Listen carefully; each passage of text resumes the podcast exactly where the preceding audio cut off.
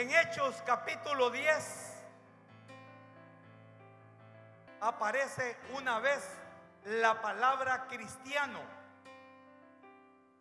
En Hechos capítulo 10, lea usted todo ese libro de Hechos capítulo 10 y va a encontrar una, una vez la palabra cristiano. Pero en el Nuevo Testamento están 525 veces escrita la palabra hijo. Romanos 8:14. Porque todos los que son guiados por el Espíritu de Dios, estos son hijos de Dios. Somos hijos de Dios. Verso 15. Pues no habéis recibido el espíritu de esclavitud por estar otra vez en temor.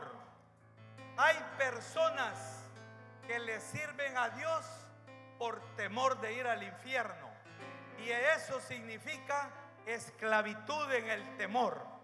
Es ser esclavo del temor. Sino que habéis recibido el espíritu de adopción por el cual clamamos. Adopción. La palabra adopción en la mente judía es diferente a la adopción en la mente de nosotros los latinos. Nosotros los latinos, adopción es agarrar a un niño que no es nuestro hijo natural y adoptarlo como nuestro hijo. Esa es adopción para nosotros. Pero para los judíos, adopción en la cultura judía es un hijo adoptivo. Hijo es un hijo que tiene herencia. Y todo el heredero clama Abba Padre. Amén. Porque nadie que no es hijo le puede llamar Padre a cual reposa mi herencia. Nadie que es hijo puede llamar Padre a cual reposa mi herencia.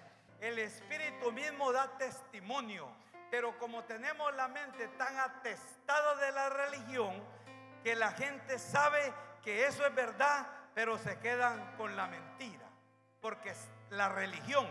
Una mentira es mentira aunque todos lo crean. Los cristianos, el cristianismo sin la revelación de la paternidad es una religión más de las 30 mil religiones que hay en la tierra. El cristianismo, esto es importante, el cristianismo sin la revelación de la paternidad es una religión más de las 30 mil religiones que existen en el globo terráqueo. Amén. Por eso la religión es lo más falso que el diablo pudo inventar.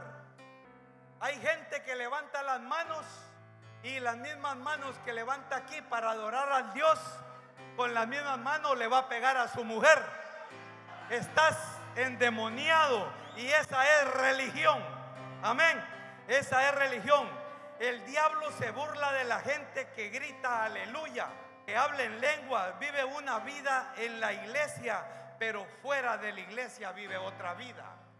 El diablo se ríe de esa gente y eso solo lo hace una persona religiosa. El hijo tiene los mismos rasgos del papá. Por eso Jesús no necesitaba demostrarle a nadie que él era hijo. Eres hijo, tú lo dices, le dijo. Tú eres el rey, para eso nací. Eres la verdad, yo soy la verdad. Yo soy el camino, yo soy la vida. No hay otra verdad, solo Jesús es la verdad. Cualquier otra verdad es incierta. Cualquier otra verdad es un parecido. Cualquier otra verdad es una semejanza. Pero Él es la verdad. Él es la vida. Él es el único. Nadie va al Padre si no es por Él. Él es la verdad. Yo soy la verdad. Él vino a dar testimonio de la verdad. La gente vive emociones. Dios no es un emocionalista. Dios es espíritu. Los hijos no tenemos que vivir de emociones. Los hijos tenemos que vivir de, de realidades. Porque nosotros los hijos somos hijos del Dios verdadero. Los apóstoles anduvieron con Jesús. No sabían orar. Y el, y el médico Lucas le dice, Jesús, enséñanos a orar. Y él les dice, cuando oren, háganlo con identidad y diga, Padre nuestro que estás en el cielo, danos hoy nuestro pan de cada día. hoy, no para un mes, no para el año, hoy, hoy es hoy, mañana es incierto, ayer ya pasó. Danos hoy el pan de cada día. Amén. Hay gente que le dice Diosito. Aquí cantaron ahorita que Dios es grande. Pero hay, hay gente que le dice Diosito. Diosito, dame una casita. Diosito, dame un carrito. Diosito, Él no es un Diosito. Él no es un Diosito. ¿Cómo? ¿Sabe cómo es el Dios que yo represento? ¿Sabe cómo es el Dios que yo predico? El Dios que yo predico es como decía la alabanza, grande, grande. Dice, mire, si usted tuviera, hermano, siquiera la revelación de la grandeza que es nuestro Padre anciano, eh, sería increíble, no estuviéramos como estamos. Dice la palabra que Él, Él sostiene los océanos, no un océano. Dice que Él sostiene los océanos, no en la mano, sino en el hueco de su mano. ¿Y cuántos océanos son? Son cinco océanos. Y dice que Él los sostiene en el hueco del humano. A usted y a mí una gota de agua se nos escurre por la pero a Él sostiene los océanos. Y Él les dice que con tres dedos, no con la mano, con tres dedos, Él recoge todo el polvo de la tierra. Así es nuestro Dios. Si usted tuviera la revelación de lo que es nuestro Dios, es increíble. Dios es poderosamente grande. Nuestro Dios es grande. Por eso es triste ver a cristianos haciendo lo que el mundo hace. Es triste ver a cristianos haciendo grandes filas para irse a poner la cuarta vacuna. ¿En qué Dios usted está confiando? ¿En el Dios de, Mamón o el Dios de, de que hizo los cielos y la tierra? Triste ver cristianos haciendo cosas que hace el mundo. Porque Dios es grande. ¿En qué Dios confiamos?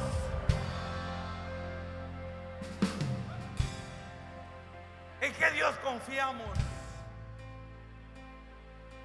La tierra está en crisis. Guerras. Estamos a punto de desatarse la tercera guerra mundial. La tierra está en crisis. Si usted no lo sabía, deje de estar viendo tanto velas infórmese lo que pasa en el mundo. Es la tierra está en crisis, pero los hijos no vamos a tener crisis. ¿Por qué los hijos no vamos a tener crisis? Porque nuestro Dios es grande. Él todo lo sabe, Él todo lo puede. Él es más grande que el problema, Él es más grande que la circunstancia. Amén. La tierra está siendo sacudida por la crisis. Los llamados no están en crisis. Porque si la luz deja de alumbrar, las tinieblas vienen a oscurecer. Si la sal pierde su sabor, entonces estaríamos más simple de lo que ahora estamos. Todo estaría más simple de lo que tenemos hoy. Yo creo firmemente que grandes líderes se levantan en tiempos de crisis.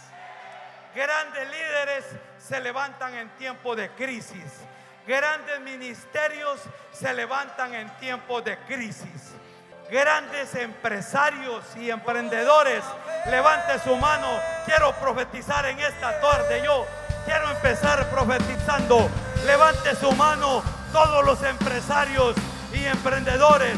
Y si usted ha tenido una hora, yo declaro que en este tiempo, que en este tiempo de crisis, los empresarios van a vender más. Yo declaro que negocios se van a abrir.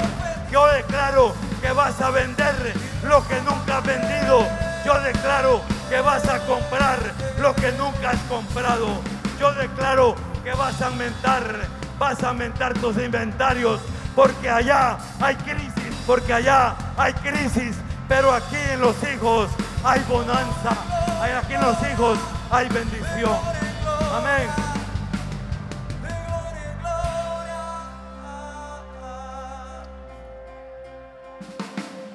Y en tiempos de crisis es donde la tierra anhela la manifestación poderosa de los hijos de Dios.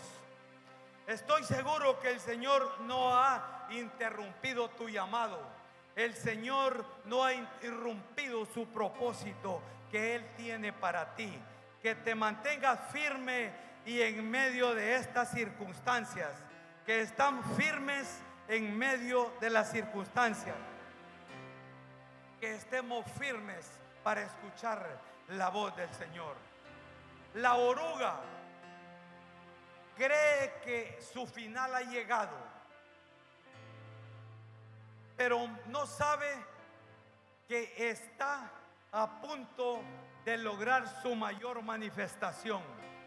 Ella cree que su final llegó, pero ella no sabe que está a punto de lograr la culminación de su éxito. Está a punto de brillar, está a punto de volar, está a punto de manifestar lo hermoso que es la naturaleza, convertir en la mejor etapa de su vida. La oruga no necesita un milagro para poder volar. Escuche, la oruga no necesita un milagro para poder volar. Lo que la oruga necesita es un proceso. Y ese es el problema que tenemos nosotros los cristianos también. Que necesitamos milagros y lo que tú necesitas no es un milagro. Tú lo que necesitas es un proceso para que en el proceso tú corrijas lo malo y consecuencia de corregir lo malo, allí viene tu milagro automáticamente. Tú necesitas el proceso, no necesitas un milagro, tú necesitas un proceso.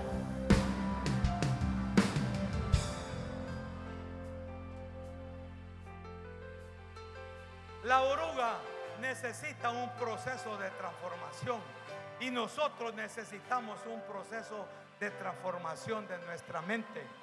Amén. Transformación de nuestra mente. El tema se llama el proceso de, nuestro llamado. Todos los que estamos aquí tenemos un llamado. Todos. Como todos los que estamos aquí somos remanente. Un remanente que se va y un remanente que se queda. Todos los que estamos aquí tenemos un llamado. No todos van a ser pastores. No todos van a ser evangelistas. No todos van a ser líderes o diáconos obreros no todos, pero sí aquí hay empresarios, aquí hay médicos, aquí hay ingenieros, aquí hay doctores, aquí hay todo. Entonces usted le va a servir a Dios en el área donde Él lo ha llamado. Aquí hay banqueros. Amén. Los procesos son los que Dios usa para formar el carácter nos transforma el corazón para introducirnos a una nueva temporada. Quiere decir esto, que usted está orando por una nueva temporada. Si usted no ha pasado el proceso, no le llega la temporada. Amén. Entonces, para transformar nuestro corazón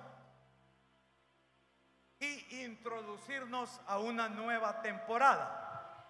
Nadie se salva de la ley del proceso. Nadie, nadie se salva de la ley del proceso.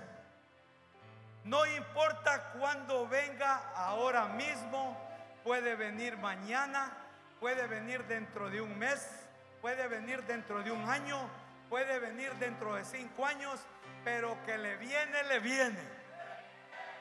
Viene el proceso porque nadie se salva del proceso. Si usted está sintiendo, si, usted está siendo procesado por Dios, es porque algo mejor viene. Si usted tiene, está recibiendo el proceso de Dios, es porque lo está preparando para la siguiente temporada, para la siguiente bendición que viene. Amén. Eso así es. Eso es irreversible. Usted pase el proceso del Señor y usted prepárese porque lo que viene es grande. En el proceso, en el proceso opera Dios, pero en el proceso también opera el diablo. En el proceso opera Dios, pero en el proceso también opera el diablo. Satanás también opera en el proceso. No existe ninguna forma, no hay ninguna forma de promoción de entrar en una nueva temporada si no es por medio del proceso. Amén. Escuche.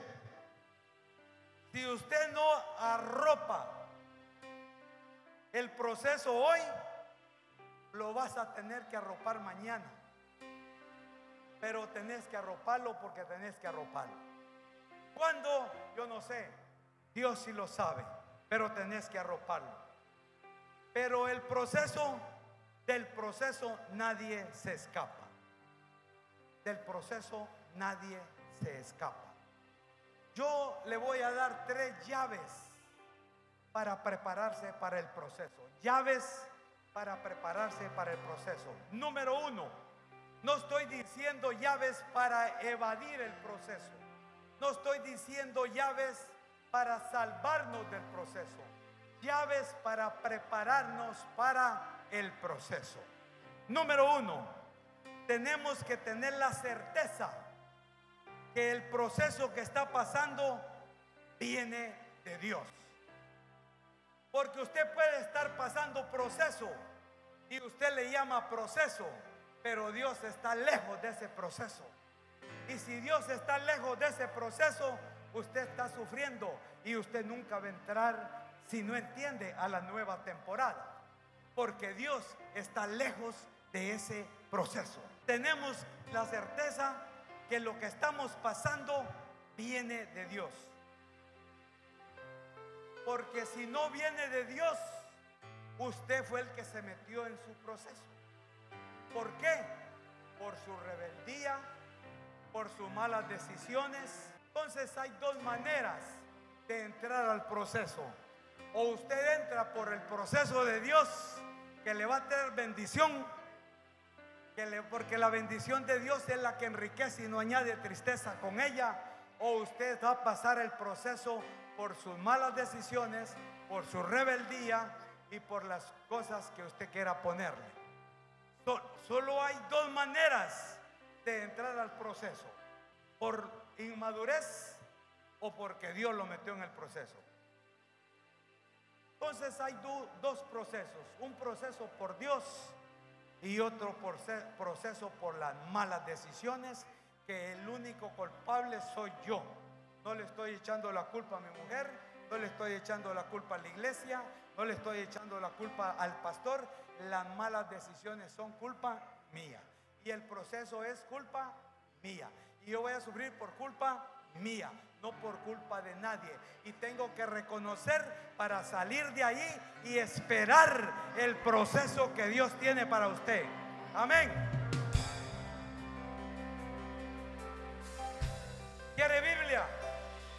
Mateo 4.1 dice, entonces Jesús, Mateo 4.1, ahí está en la pantalla. Entonces Jesús fue llevado por el Espíritu.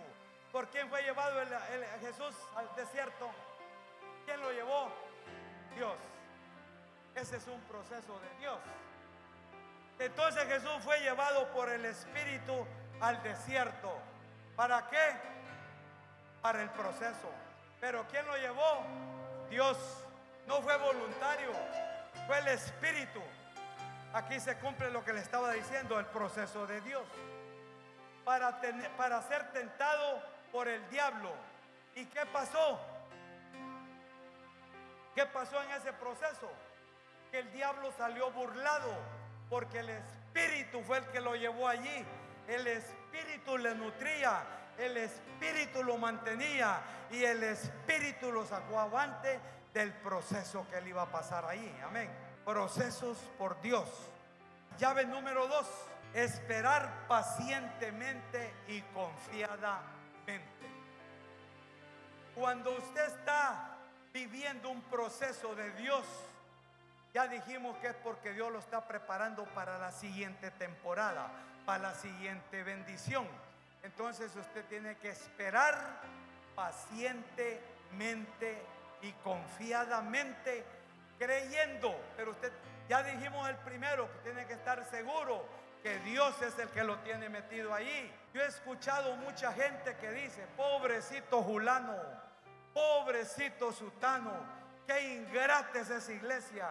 Allí no hay amor, ahí no lo visitan. ¿Qué proceso está pasando el hermano y nadie lo visita? Hay procesos que usted se metió y usted solo tiene que salir de ellos. Hay procesos que Dios dice, no metan la mano donde yo la tengo metida. Espere pacientemente y confiado. Salmo 41 dice, pacientemente esperé a Jehová y se inclinó a mí y oyó mi. ¿Por qué? Porque clamó. ¿Por qué? Porque el proceso era de él. Pacientemente esperé. Las cosas buenas se procesan. Las cosas buenas tardan. Pero cuando llegan, ahí es donde viene la bendición. Ahí es donde viene y usted dice, valió la pena esperar, valió la pena el proceso, porque ahora estoy disfrutando de las cosas buenas que el proceso me trajo. Amén. Salmo 37, 4 dice, deleítate a sí mismo en Jehová y Él te concederá todas las peticiones de tu corazón. ¿Cuándo? Cuando nos deleitamos en Él. Pero ¿qué es lo que pasa?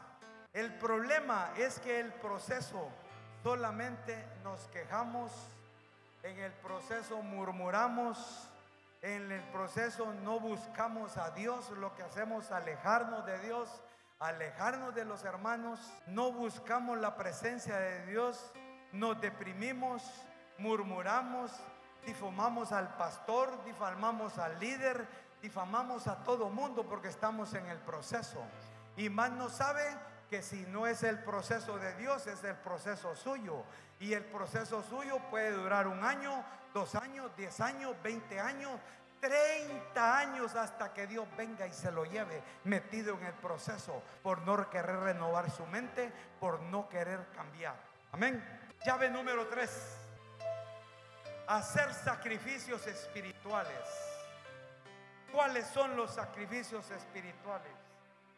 Primera de Pedro 2, 4 y 5 lo lee en su casa. Pero ¿cuáles son? Así brevemente, ¿cuáles son los procesos espirituales? Llaves para ayudarle a enfrentar el proceso. La oración, el ayuno, la lectura de la Biblia, intercesión, ofrenda, diezmo, pactos, primicias. Primicia es la llave de la transferencia de riquezas. Son llaves que usted tiene que hacer uso y mano de ellas en el proceso. Hay mucha gente que dice, este proceso económico que yo estoy viviendo es triste. Este proceso en que Dios me ha metido, ya no lo aguanto. Dios no lo va a sacar de ese proceso, porque no es proceso de Dios, es un proceso suyo porque usted no diezma, usted no ofrenda, usted no hace lo que la ley de Dios dice que tiene que hacer. Entonces, si usted no vive esos principios, usted nunca va a salir de ese proceso, porque usted mismo se ha mentido, se ha metido en él, y mientras no tenga la revelación, usted no va a salir de él. Matrimonios que dicen, qué proceso tan difícil que hemos tenido aquí en el matrimonio. Pero el matrimonio no ora, el matrimonio no tiene sus devocionales, no ora ni solo ni con la pareja. Entonces, ¿cómo no va a estar en procesos? Y ahí va a estar en un ciclo vicioso. Sale un mes, sale unos días, vuelve a meterse y ahí está. ¿Por qué? Porque no hace lo que las llaves que estamos hablando aquí. Amén. Entonces Dios nos mete en procesos. O yo mismo decido entrar, nos mete en el proceso. Éxodo, capítulo 3. Vamos a leer varios versículos aquí. Apacentó Moisés las ovejas de Jetro su suegro, sacerdote de Madián. Llevó las ovejas a través del desierto y llegó hasta Oreb. ¿Hasta dónde llegó? Hasta Oreb, el monte de Dios. Verso 2. Y se le apareció el ángel de Jehová en medio de una zarza, de un fuego de una zarza que ardía. Y se le apareció el ángel de Jehová en una llama de fuego en medio de una zarza. Y él miró y vio que la zarza ardía de fuego y la zarza no se consumía. Número 3. Entonces Moisés dijo, iré. Moisés era un tipo diestro en el desierto, años de estar allí y acostumbrado a ver zarzas que se encendían y se quemaban. Pero esta es un caso especial y, y la zarza no estaba en el camino donde Moisés, donde Moisés iba. La zarza él la miró lejos y dijo, iré. No estaba en el camino donde él iba digo, la vio destraviada y dijo, iré. Diga conmigo, iré. Diga otra vez, iré. E iré yo ahora y veré esta gran visión, esta grande visión, porque causa la zarza no se quema. Verso 4. Viendo Jehová que él iba a ver, lo llamó Dios en medio de la zarza y dijo, Moisés, Moisés. Y él respondió, heme aquí, verso 5. Y dijo, no te acerques, quita tu calzado de tus pies, porque el lugar en que tú estás, tierra santa es. Verso 6. Y dijo, yo soy el Dios, el Dios de tu padre, Dios de Abraham, Dios de Isaac Dios de Jacob. Entonces Moisés cubrió su rostro porque tuvo miedo de mirar a Dios. Verso siguiente. Dijo luego Jehová, bien he visto la aflicción de mi pueblo que está en Egipto y he oído su clamor a causa de sus extractores, pues he conocido sus angustias. Verso siguiente y he descendido para librarlos de mano de los egipcios y sacarlos de aquella tierra a una tierra buena, ancha, a tierra que fluye leche y miel, a los lugares del cananeo, del eteo, del amorreo, del fereceo, del ebeo y del jebuseo. Verso siguiente. El clamor pues de los hijos de Israel ha venido delante de mí y también he visto la opresión con los que los egipcios la oprimen. Verso siguiente. Ven por tanto ahora y te enviaré a Faraón para que saques de Egipto a mi pueblo, los hijos de Israel. Verso siguiente. Entonces Moisés respondió a Dios, ¿quién soy yo para que vaya Faraón y saque de Egipto a los hijos de Israel? Verso siguiente. Y él respondió, ve porque yo estaré contigo. Y esto te será por señal de que yo te he enviado cuando hayas sacado de Egipto al pueblo, serviréis a Dios sobre este monte. Verso siguiente. Dijo Moisés a Dios, he aquí que llego yo a los hijos de Israel y les digo, el Dios de vuestros padres me ha enviado a vosotros. Si ellos me preguntaren, ¿cuál es su nombre? ¿Qué le responderé? Dijo Moisés. Moisés no conocía también a Dios. Y respondió Dios a Moisés, yo soy el que soy. Y dijo, así dirás a los hijos de Israel, yo soy, me envió a vosotros. Verso siguiente. Además dijo Dios a Moisés, Así dirás a los hijos de Israel, Jehová, el Dios de vuestros padres, el Dios de Abraham, el Dios de Isaac el Dios de Jacob, el Dios de vuestros padres, me ha enviado a vosotros. Este es mi nombre para siempre. Con él se me recordará por todos los siglos. Ve y reúne a los ancianos de Israel y diles, Jehová el Dios de vuestros padres, el Dios de Abraham, de Isaac y de Jacob, me apareció diciendo, en verdad os he enviado y he dicho, yo os sacaré de la aflicción de Egipto a la tierra del cananeo, del eteo, del amorreo, del fereceo, del ebeo, del jebuseo, a una tierra que fluye leche y que fluye miel. 18. Y oirán tu voz e irás tú y los ancianos de Israel al rey de Egipto y le dirás, Jehová el Dios de los hebreos nos ha encontrado. Por tanto nosotros iremos ahora camino de tres días por el desierto para que ofrezcamos sacrificio a Jehová nuestro Dios. Mas yo sé que el rey de Egipto no os dejará ir sino por mano fuerte. Verso 20. Pero yo extenderé mi mano y heriré a Egipto con todas mis maravillas que haré en él, entonces os dejará ir. Pero yo extenderé mi mano y heriré a Egipto con todas mis maravillas que haré en él, y entonces os dejará ir. Amén.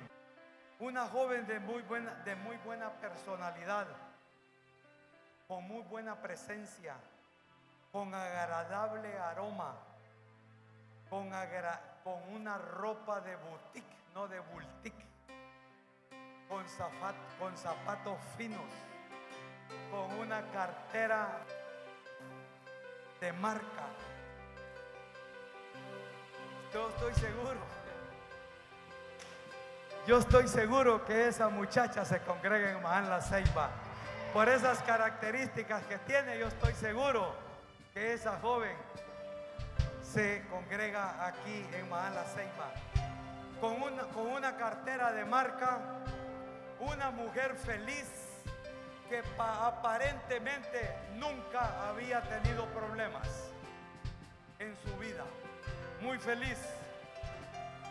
Va caminando por la calle, va caminando por la calle y de repente se encuentra con un anciano indigente sentado en una banca y se le para en el frente.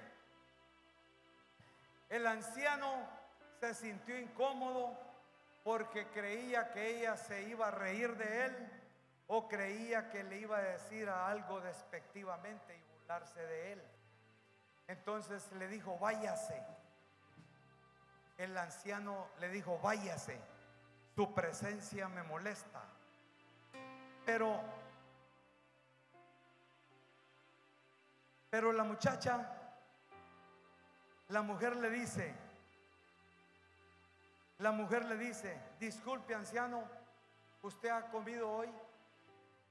Anciano, ¿usted ha comido este día? Váyase, le dice el, anciano, váyase. Pero ella insiste y le pregunta, anciano, ¿usted ha comido hoy? Entonces el anciano le contesta, No ve, no ve, le dice, que estoy de maravilla. Acabo de comer con el Papa. Y se sonríe y le dice, váyase.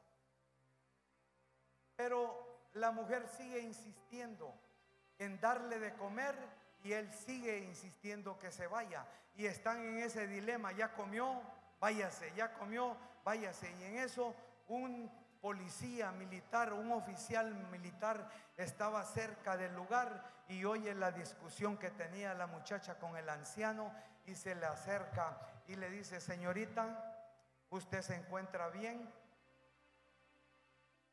Sí, le dice la muchacha. Entonces lo único que quiero, le dice, lo único que quiero, el oficial le dice, es que me ayude suavemente, por favor, a llevar a este señor anciano, le dice, al restaurante que está allá enfrente, le dice. Solo vamos a pasar la calle, le dice, y vamos a ir al restaurante que está ahí enfrente. Pues usted, por favor, me ayuda. Entonces el oficial extrañado, pero sí le dijo que le iba a ayudar y lo llevaron y el anciano diciendo, no oficial, suélteme, yo no he hecho nada, pero iba caminando porque él tenía gran hambre, iba caminando para allá, pero a la vez decía, no, no quiero ir, suélteme oficial, yo no he hecho nada, yo no le debo nada a nadie. Entonces, eh, pero siguieron. El oficial le ayudó a llevarla.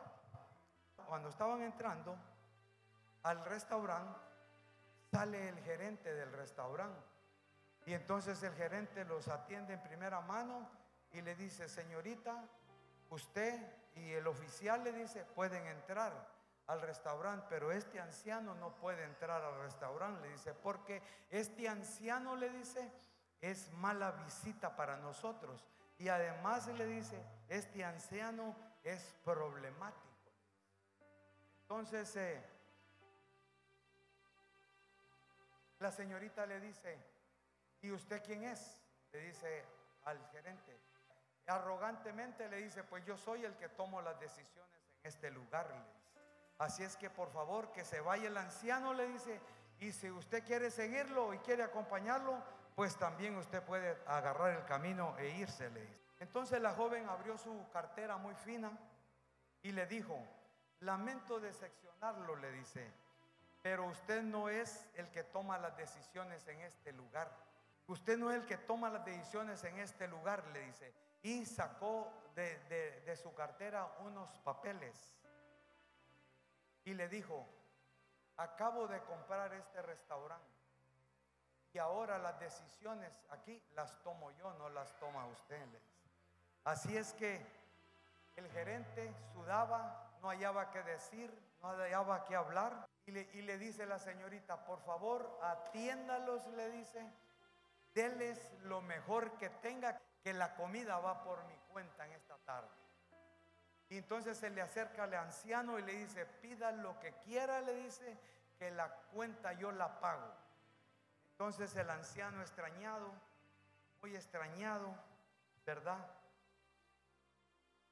Muy extrañado por la forma como ella lo había defendido y lo estaba atendiendo, le dice, señorita, ¿por qué hace esto por mí usted? ¿Yo cómo le voy a pagar a usted esta comida? ¿Cómo yo puedo pagarle esta comida? Le dice, ¿por qué usted hace esto por mí? Y el anciano lloraba y ella le limpiaba las lágrimas, ¿verdad?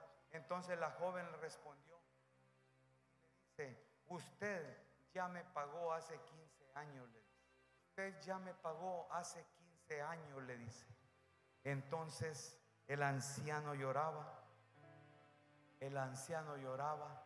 No se acuerda, le dice, cuando yo vine a este restaurante, le dice la muchacha. No se acuerda cuando yo vine a este restaurante, le dice.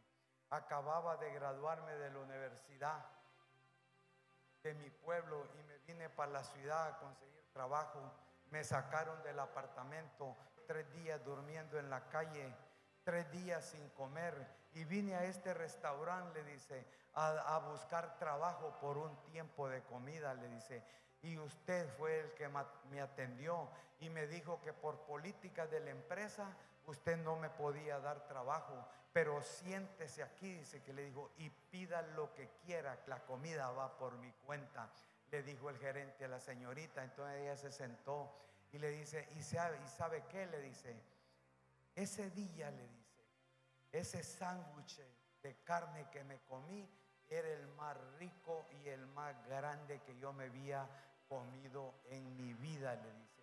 Y esa comida, le dice, me animó y me dio fuerzas. Y esa misma noche, le dice, yo conseguí trabajo, le dice, y he trabajado día y noche, he trabajado duro, he prosperado, abrí mi negocio, le dice, y también tuve tiempo para comprar este restaurante, le dice. Y yo vengo a decirle a usted ahora, le dice, que a partir de hoy usted le dice, no va a volver a aguantar hambre, le digo.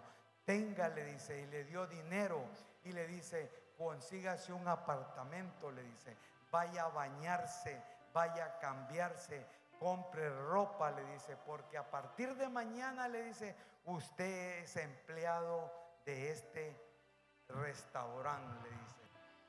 Entonces, el anciano, entonces el anciano y el oficial extrañado y la señorita dio la vuelta y le dice el oficial, señorita, disculpe, hoy entiendo, le dice, por qué mi abuela decía que más tarde que temprano uno cosecha lo que siembra. Entonces, más temprano que tarde uno siembra lo que se cosecha. Y esa es una ley natural de la vida. Es una ley de Dios que, que lo que uno siembra, eso cosecha.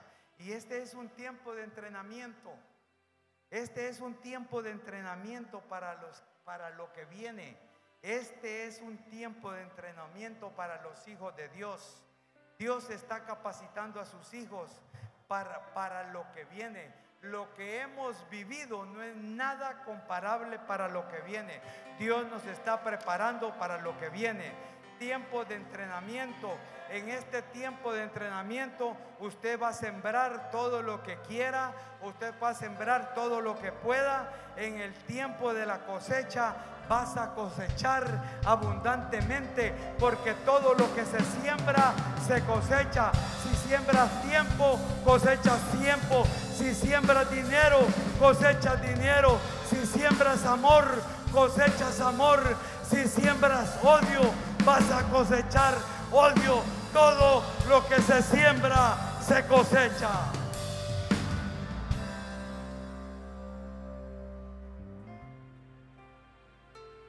Y yo vengo a decirte en esta noche, levanta tu mano que te voy a profetizar.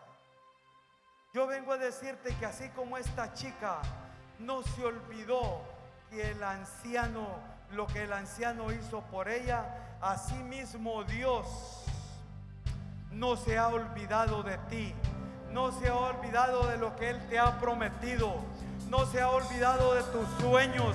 Todo lo que Él te ha prometido, eso te va a venir.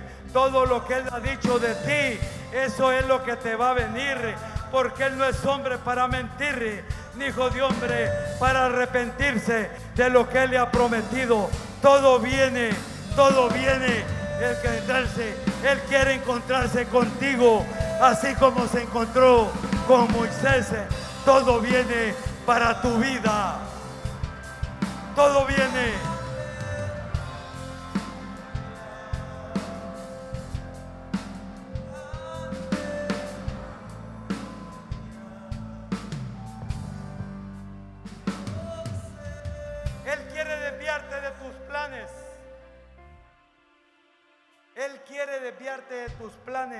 Un poco, romper tu agenda, usar tus sueños para que puedas ver el plan que tiene contigo. Así como llamó la atención a Moisés, así quiere llamar la atención tuya también. Quizás estás preguntando, ¿cómo cumpliré mi llamado hoy? Quizás tú estás preguntando, ¿cómo voy a cumplir mi llamado yo hoy? Bueno, Levántate a servir a alguien. Ayuda a alguien. Dale de comida a alguien. Ayuda a alguien. Extiéndale la mano a alguien. Evangeliza a alguien. Disipula a alguien. Dale de comer a alguien. Ora por el enfermo. Ora por el enfermo. Busca al necesitado. Busca. Hay miles y miles de gente allá afuera perdiéndose por droga, por tradición, prostitución. Y usted aquí y yo bien vestidos. No es el traje, es lo que vamos a hacer allá afuera. Es tener amor por las almas. Así puedes cumplir tu llamado que Dios tiene para tu vida.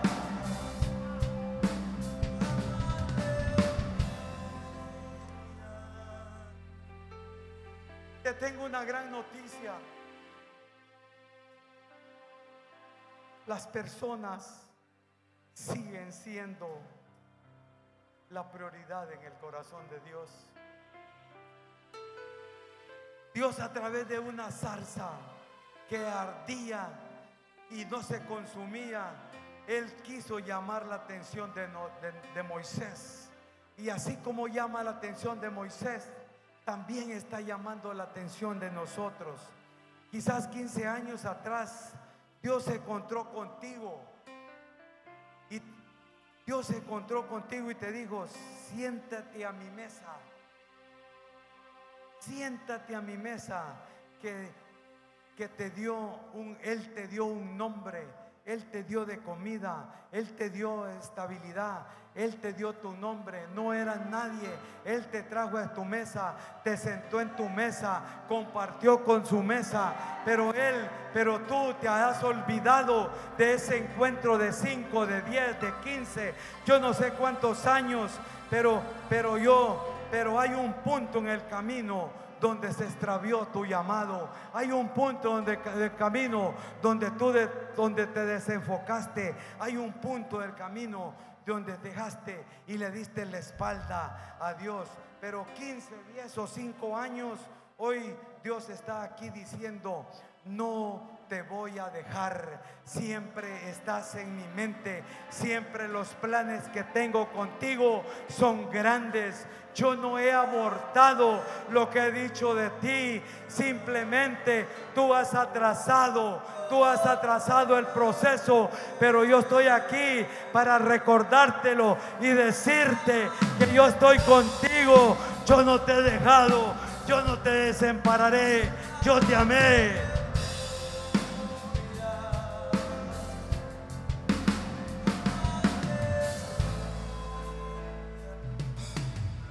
Dios llama. El proceso del llamado, el proceso del llamado siempre, siempre es un llamado personal, directo. Dios es un Dios universal, pero también hace llamados personales, también hace llamados directos. Dios es un Dios de multitudes, pero también es un Dios personal, es un Dios directo. Dios fue escogido Moisés fue, Dios escogió a Moisés por fe y fue salvado por Dios. Romanos 8:28. Romanos 8:28. Y sabemos que a los que amamos a Dios todas las cosas nos ayudan para bien. Moisés fue cuidado por Dios en el río Nilo. Él lo protegió porque él sabía que de Moisés, cuando era niño y iba navegando en las aguas del Nilo, usted conoce la historia, Dios ya sabía que de Moisés él iba a sacar un libertador para su pueblo. Por eso lo protegió, por eso lo salvaguardó, por eso lo llevó a la casa del faraón. Amén. Moisés crece en el palacio y es enseñado con toda la sabiduría de Egipto. Y también Moisés fue entrenado en prácticas militares. Dios le habla específicamente y le dice, Moisés, Moisés, usted escuchó la lectura. Dios le habló específicamente.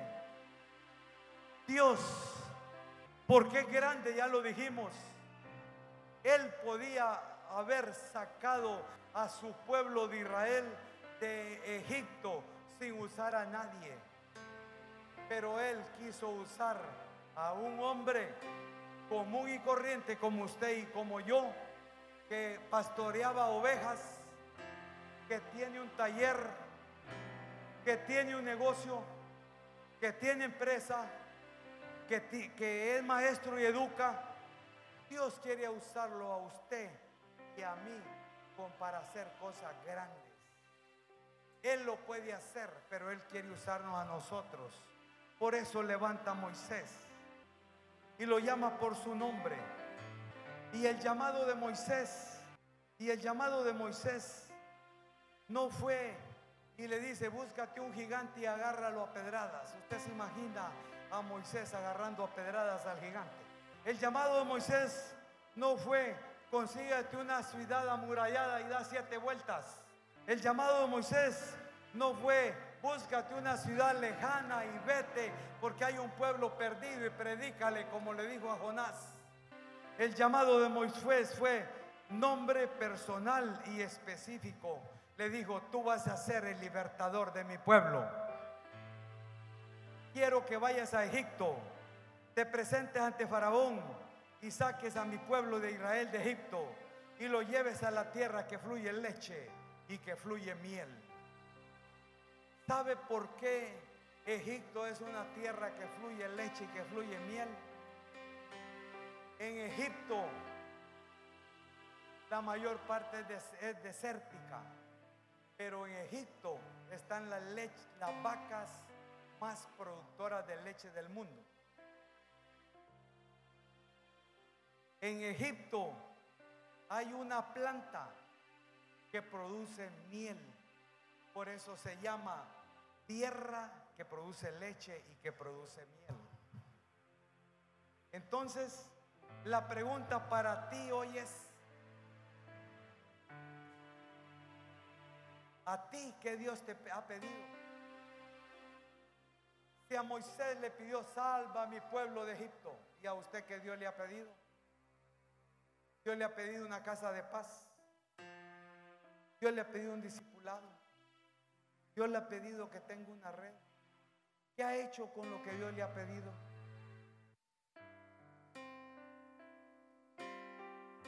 ¿Qué hemos hecho?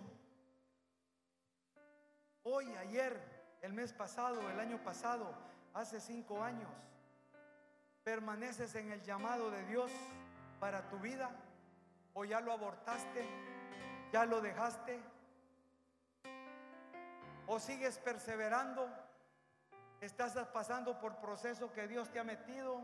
¿O estás pasando por el proceso en que tú te has metido? ¿Qué has hecho en tu vida?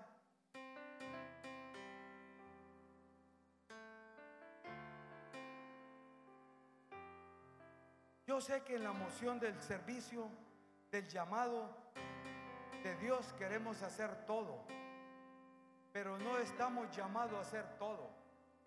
Y es más, no somos buenos para hacer todo, pero sí estamos llamados a hacer todo lo que podamos en lo que Dios nos ha encomendado hacer.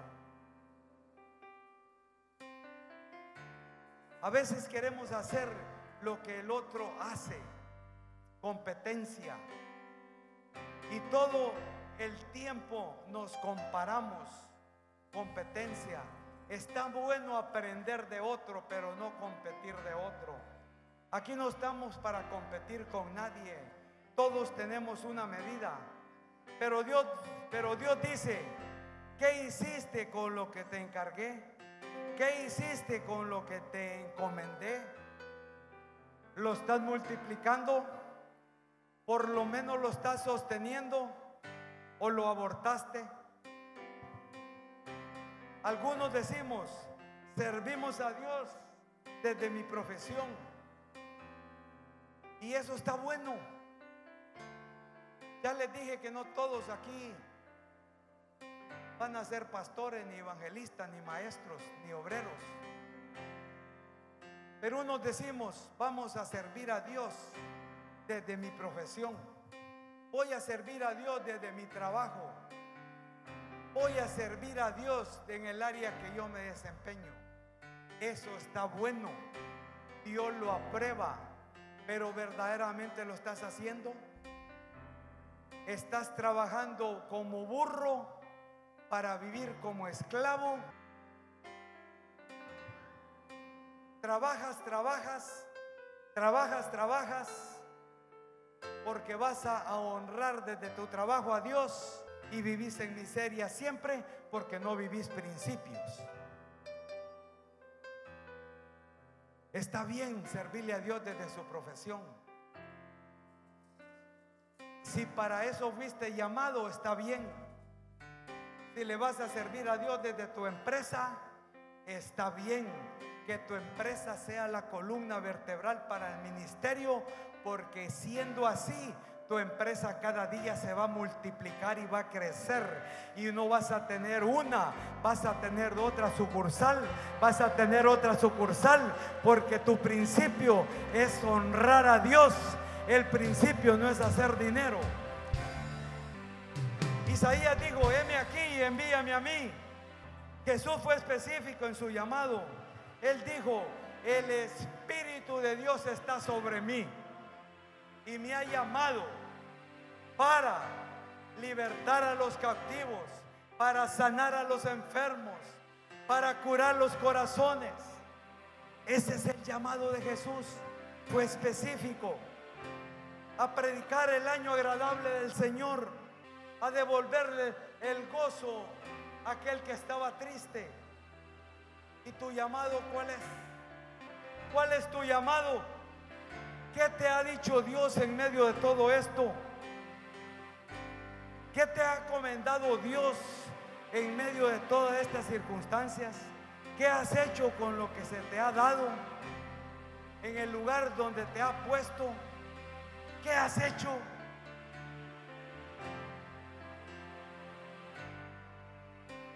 Moisés, Moisés le dice, ve al faraón y saca a mi pueblo de Egipto. Qué triste es saber que nos esforzamos mucho en algo que Dios no nos ha mandado hacer. El llamado a veces es tan, el llamado de nosotros a veces es tan, pero tan profundo y a veces es tan simple. A veces el llamado que Dios nos ha hecho a nosotros es tan sobrenatural, pero a veces es tan común. A Moisés lo captivó una zarza. Ese es un llamado sobrenatural, porque el, el Espíritu de Dios estaba en medio de la zarza. La zarza no se consumía. Y Moisés estaba acostumbrado a ver zarzales encendidos, pero ese es un llamado sobrenatural. Pero hay llamados tan simples y tan comunes como darle un plato de comida a una persona y eso marca y le levanta el gozo, le levanta la tranquilidad a una persona. No esperemos llamados sobrenaturales, no esperemos llamados profundos, hagamos los llamados simples que podemos ver y Dios no te vaya a hacer un llamado sobrenatural si no estás acostumbrado a ver los llamados simples, los llamados comunes.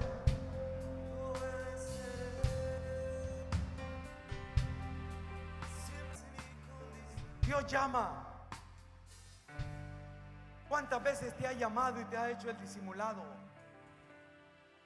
¿Cuántas veces Dios ha llamado a evangelizar y tú has perdido por estar viendo novelas o cualquier otra cosa, has perdido la oportunidad de ir a evangelizar y de ganarte aquel Pedro que con un mensaje se ganó a tres mil personas y con el segundo mensaje se ganó a cinco mil personas.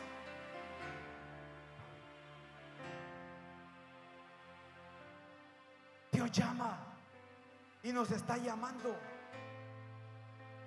a todos que es tiempo que hagamos lo que Él nos ha asignado. Pero también así como Él llama, también Él capacita.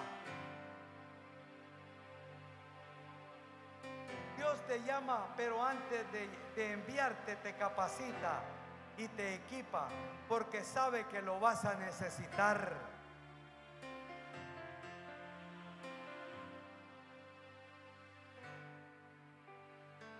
Muchos soldados que fueron enviados a la, a las, a la guerra de las, de las Malvinas murieron antes de llegar a la guerra. Sin disparar un proyectil, muchos de los soldados murieron porque los enviaron a la guerra tal y como llegaron. llegaron con zapatos, botas normales de los militares. Y allí es una zona extremadamente fría. Entonces caminaron, caminaron, caminaron sobre el hielo. Y muchos de los soldados murieron por hipotermia porque los pies se le congelaron. Muchos murieron sin disparar un tiro. porque no? Porque no los equiparon acadamente para enviarlos a la guerra. Pero Dios sabe que usted y yo necesitamos un equipamiento para ir a pelear a la guerra. Lo mismo pasa con Dios. Él te llama para antes de te capacita y te entrena. Para que tus pies estén listos para ir a caminar los caminos donde Él te ha llamado. Porque en el llamado hay caminos, el camino se vuelve muy caliente y tú te desesperas y tienes que tener los zapatos adecuados para soportar esa temperatura. O en el llamado los caminos también se vuelven mucho fríos y tú te desesperas y el corazón se entristece. El corazón dice, el frío parece eh, congelarte y su fe se entibia y su corazón se enfría y parece desmayar parece que vas a tirar todo, pero si tienes la preparación correcta y podrás cumplir el llamado de Dios en tu vida. Dios llamó a Moisés, él lo equipó, él lo tuvo 30 años en el desierto preparándose y equipándose para ir a, sacar a su pueblo de, de la esclavitud de Egipto. Pero Moisés creía que con sus fuerzas con sus fuerzas y con sus recursos, él iba a libertar al pueblo de Israel. Y dijo que, y allá leemos un versículo que dice que no es con tus fuerzas, es con la fuerza de él. Y sabía que para liberar al pueblo su entrenamiento humano no era suficiente, su capacidad humana no era suficiente, sus recursos no eran suficientes, necesitaba de la presencia y el esfuerzo de Dios para hacer aquel trabajo. Pero basta con mi poder y basta con mi gracia, le dijo Dios. No es con tus fuerzas, no es con tus fuerzas. Cuando tus recursos comienzan a escasear, allí vienen los recursos divinos. Cuando tu fe comienza a menguar, allí viene la fe divina. Cuando tus problemas parece que están desmayar, allí estoy yo para dar fuerza y levantarte dice Dios, es que no es con tu poder, no es con tus fuerzas, es con mi poder, es por mi gracia. Por eso el Señor le dijo, ve porque yo estaré contigo. Y así le dice Dios a usted, ve porque yo estaré contigo. Ve porque yo estaré contigo. No te desampararé, no te dejaré. Estaré contigo en la red estaré contigo en la red, estaré contigo. Ve, porque yo estaré contigo. Yo te voy a levantar, yo te voy a sustentar, yo te voy a dar lo que tú necesitas. Pero ve, ve.